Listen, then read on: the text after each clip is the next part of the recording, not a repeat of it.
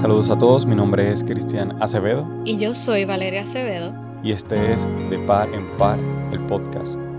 Este sería el primer podcast de la serie que estaremos tocando llamada Adoptados. Aquí estaremos hablando cómo ha sido el camino de la adopción en el cual nosotros estamos actualmente. La perspectiva que estaremos trayendo es como dando un vistazo, como desde una ventana, a todo el proceso de la adopción. Desde la adopción que nosotros mismos hemos recibido en Dios a través de Cristo hasta la acción de adoptar a niños e incluirlos en nuestra familia. Nuestra intención no es hablar como expertos del tema, puesto que hay mucho que aún seguimos aprendiendo como padres.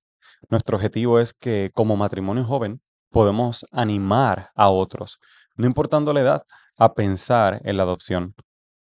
Sí, incluso como personas, eh, nuestros miedos como que nos pueden llevar a creer mentiras, incluso mirar a la adopción de una manera errónea, algo que solo las personas que son extremadamente radicales pueden llevar a cabo, pero algunas veces también los vemos como algo que solo las parejas más experimentadas pueden hacer. Y por ser una pareja joven, pues quizás no nos llame la atención era hacer eso, pero es nuestro deseo que tu matrimonio, aun cuando eres joven, lo veas como el ambiente perfecto para que niños puedan encontrar un futuro esperanzador que refleje a Cristo. Es por esta razón que queremos contarte nuestra historia, desde la crianza, nuestro camino hacia el matrimonio y cómo conocimos a nuestro Salvador, para que nos puedas ver como personas normales, igual que tú, que somos útiles para el Señor en la obra que Él quiere hacer en este mundo. Pensamos a veces que debemos tener algún tipo de experiencia, ser familia pastoral, familia en misiones, familias que tienen algún tipo de experiencia radical, pero no es así.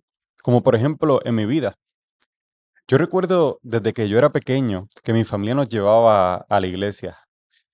Lleva- llegamos a visitar muchas iglesias, de todo tipo de iglesias, diferentes denominaciones. Tú nómbralas, cualquiera, la visitamos. Y eso era por diversas razones. Pero recuerdo que a la edad de 11 años mi familia comenzó a, a visitar una iglesia que enseñaba la Biblia con mayor claridad. Desde, desde esa edad mi- a mí me encantaba escuchar las predicaciones, yo escuchaba todo lo que el pastor decía, yo prestaba mucha atención a lo que él decía.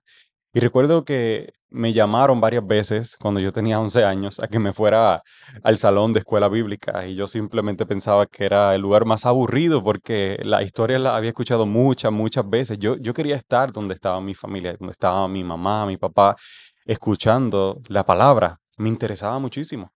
Y aunque por ese tiempo me encantaban las predicaciones y me encantaba la lectura, yo inclusive me acuerdo que tenía una alarma en mi reloj y sonaba cinco veces al día y yo leía la Biblia, cinco capítulos, cinco veces al día. Hacía bastante, pero yo realmente no entendía cuán pecador yo era. Y no fue hasta los 14 años que, que comprendí que era un pecador que realmente necesitaba del Evangelio. Y lo primero que yo hice fue hablar con mis padres.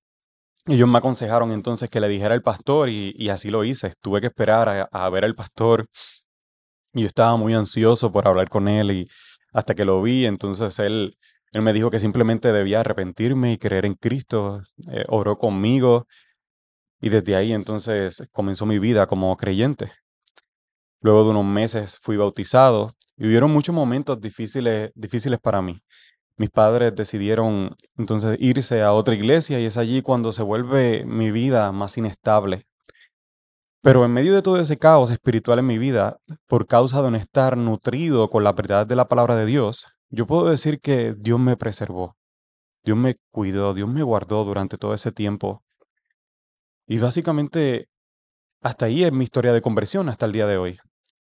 Si lo ves, es una familia normal que asistía a la iglesia, una familia por la cual yo doy gracias a Dios. Estoy agradecido por mi familia, pero que no estuvo involucrada en ningún tipo de ministerio, en ningún tipo de servicio extremo a la comunidad, en ningún tipo de misiones, o, o- o mi padre era pastor. La realidad es que no fue así. Pero va- Claro, sí, sí. Incluso, a diferencia de ti, que aunque a mí me criaron en la iglesia, a mí me encantaba estar eh, haciendo jueguitos en el, en el servicio de niños y no prestaba tanta atención a las prédicas, pero aunque yo sí crecí en un ambiente de iglesia, cuando entré a la universidad, yo recuerdo que yo vi la vida como yo la deseaba. Yo amaba las cosas del mundo, yo vivía y hacía pues mis placeres. Y decidí, a una cierta edad ya adulta, irme de la casa de mis padres para poder continuar haciendo lo que deseaba. Y quiero aclarar, yo tengo 32 años, Cristian tiene 29, así que somos jóvenes. Pero no fue hasta los 23 años que yo regresé nuevamente al hogar de mis padres. Yo me fui para vivir mi vida alocada, pero el Señor nuevamente me trajo dos años luego, cuando tenía 23 años. Y yo tengo memoria así de cuando yo era adolescente, que eh, aunque mi mente sí estaba en mis otros deseos, pero a pesar de que asistía con mi familia a la iglesia, yo recuerdo que mis oídos se abrían de cierta manera. Yo le puedo describir así, es como si se abrieran cuando el pastor mencionaba la palabra pecado o mencionaba la palabra arrepentimiento, pero Después como si luego de cuando él terminaba de mencionar esa palabra, era como que se cerraban nuevamente los oídos y bueno, ahora Valeria sigue haciendo lo que desea hacer. Pero una noche, marzo 15, recuerdo que fue un lunes, yo estaba a punto de dormir y esa noche el Señor trajo a mi mente recuerdos de esas predicaciones y cuando mis oídos eran abiertos a esas palabras, pero justo esa noche yo sentí un gran peso en mi vida. Yo recuerdo que yo sentí como eh, mi pecado era lo más horrible que ofendía a Dios y que Dios era santo. Dios es santo. Y justo ahí caí de rodillas en mi cama y a, y a llorar en llanto y y a pedirle perdón al Señor, porque todos mis pecados sabía que le, le ofendían.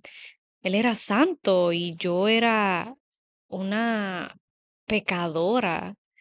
Así que en eso, en ese momento, esa semana, yo estaba muy vulnerable, muy vulnerable. Y aunque ya yo no asistía a esa iglesia, porque recuerden que yo me había ido en casa de mis padres, pero luego vuelvo Así que yo tenía, sí, un recuerdo de lo que era una iglesia local y asistir y eso. Así que al yo verme tan vulnerable, yo decido volver a esa iglesia donde yo fui criada y decido congregarme y ser discipulada esa misma semana. Yo dije, no, yo no me puedo quedar aquí. Yo tengo que discipularme. eh, yo necesito que alguien cuide de mí.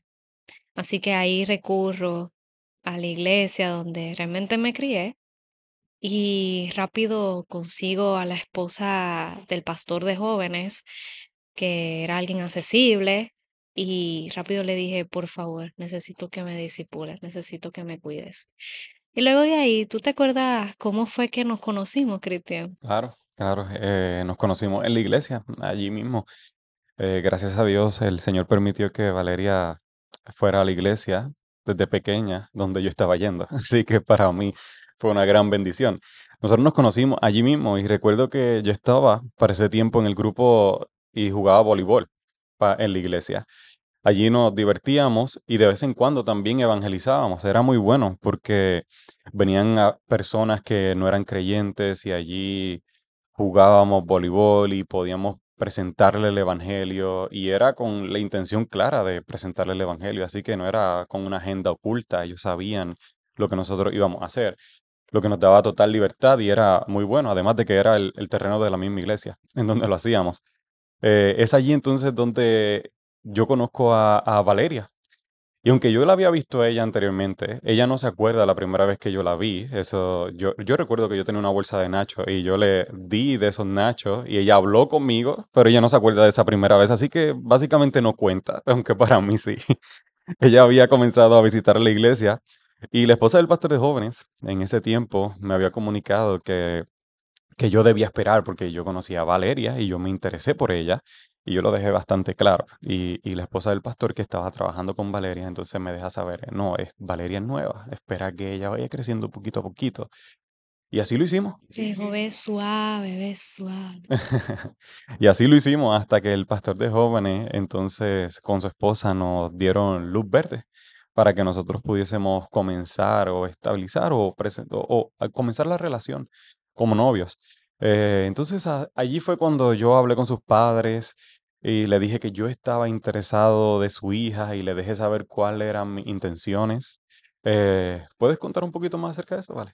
Sí, bueno, viendo el contexto donde vivimos y la cultura hoy día, es tan raro que un joven eh, interesado quiera hablar con tus padres, así que yo me alarmé ante eso. Yo recuerdo que Cristian me dijo, mira, yo voy a hablar con tus padres y yo, no, no, no, no, no, vamos a hacernos novios y ya listo, ahí se acabó, ellos no tienen nada que ver. Pero sí, la realidad es que sí tienen mucho que ver. Y recuerdo cuando Chris habló con mis padres y yo estaba bien nerviosa, pero sabía que era lo correcto y debíamos de empezar las cosas bien.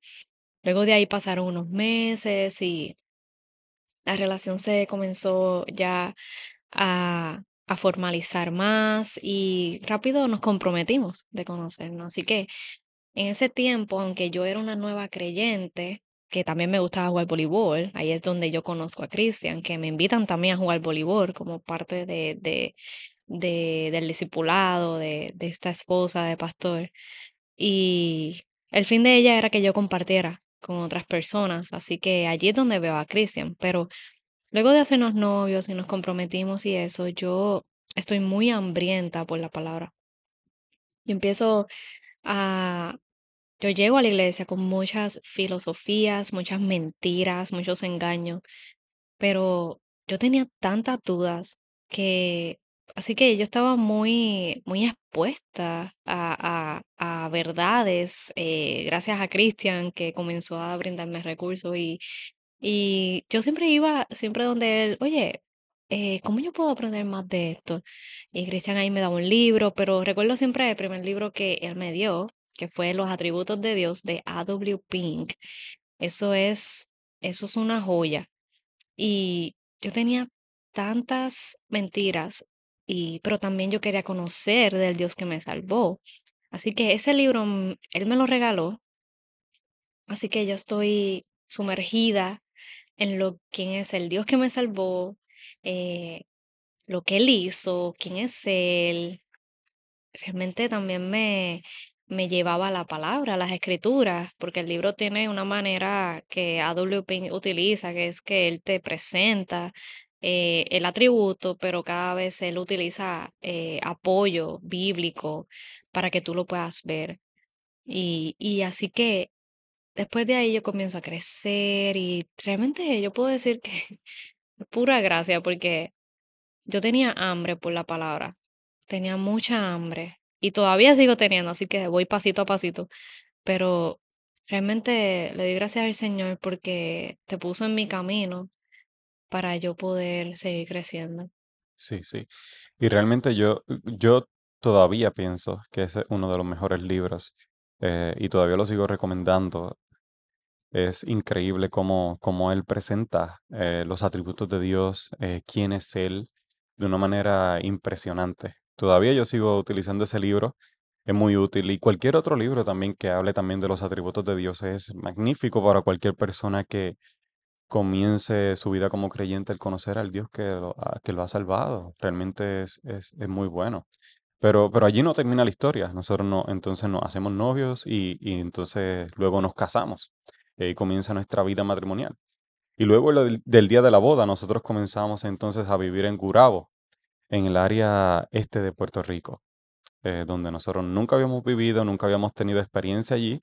Éramos también muy ignorantes, demasiado ignorantes respecto a la manera en, en la que las enseñanzas que nosotros habíamos recibido se practicaban en el matrimonio. O sea, porque una cosa es tener el conocimiento, otro es a veces no saber cómo aplicar ese conocimiento o hasta qué grado aplica el conocimiento. La escritura obviamente es inspirada por Dios y, y, y- y es nuestra mayor convicción sobre todas las cosas. Eso, eso es así, pero hay veces que por nuestro propio pecado no sabemos hasta qué punto aplicar esa- esas verdades. Así que esa era nuestra lucha, saber hasta, hasta cómo lo hacemos, si estamos siendo demasiado mm, eh, eh, tal vez legalista o estamos poniendo algo que no debemos poner o estamos dejándonos llevar por algo que nos conviene.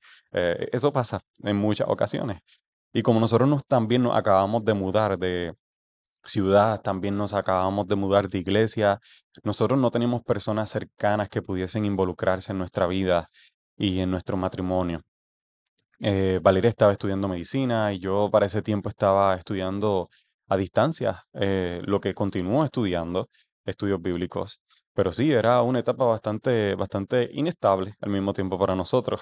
Sí, sí, para ese tiempo, eh, a pesar de que nos mudamos, ¿verdad? Para el área de Gurabo, el área este de Puerto Rico, buscamos una iglesia que estuviera en el área, que fuera sana, una iglesia que predicara la palabra del Señor y que hablara también del arrepentimiento y poner tu fe en Cristo.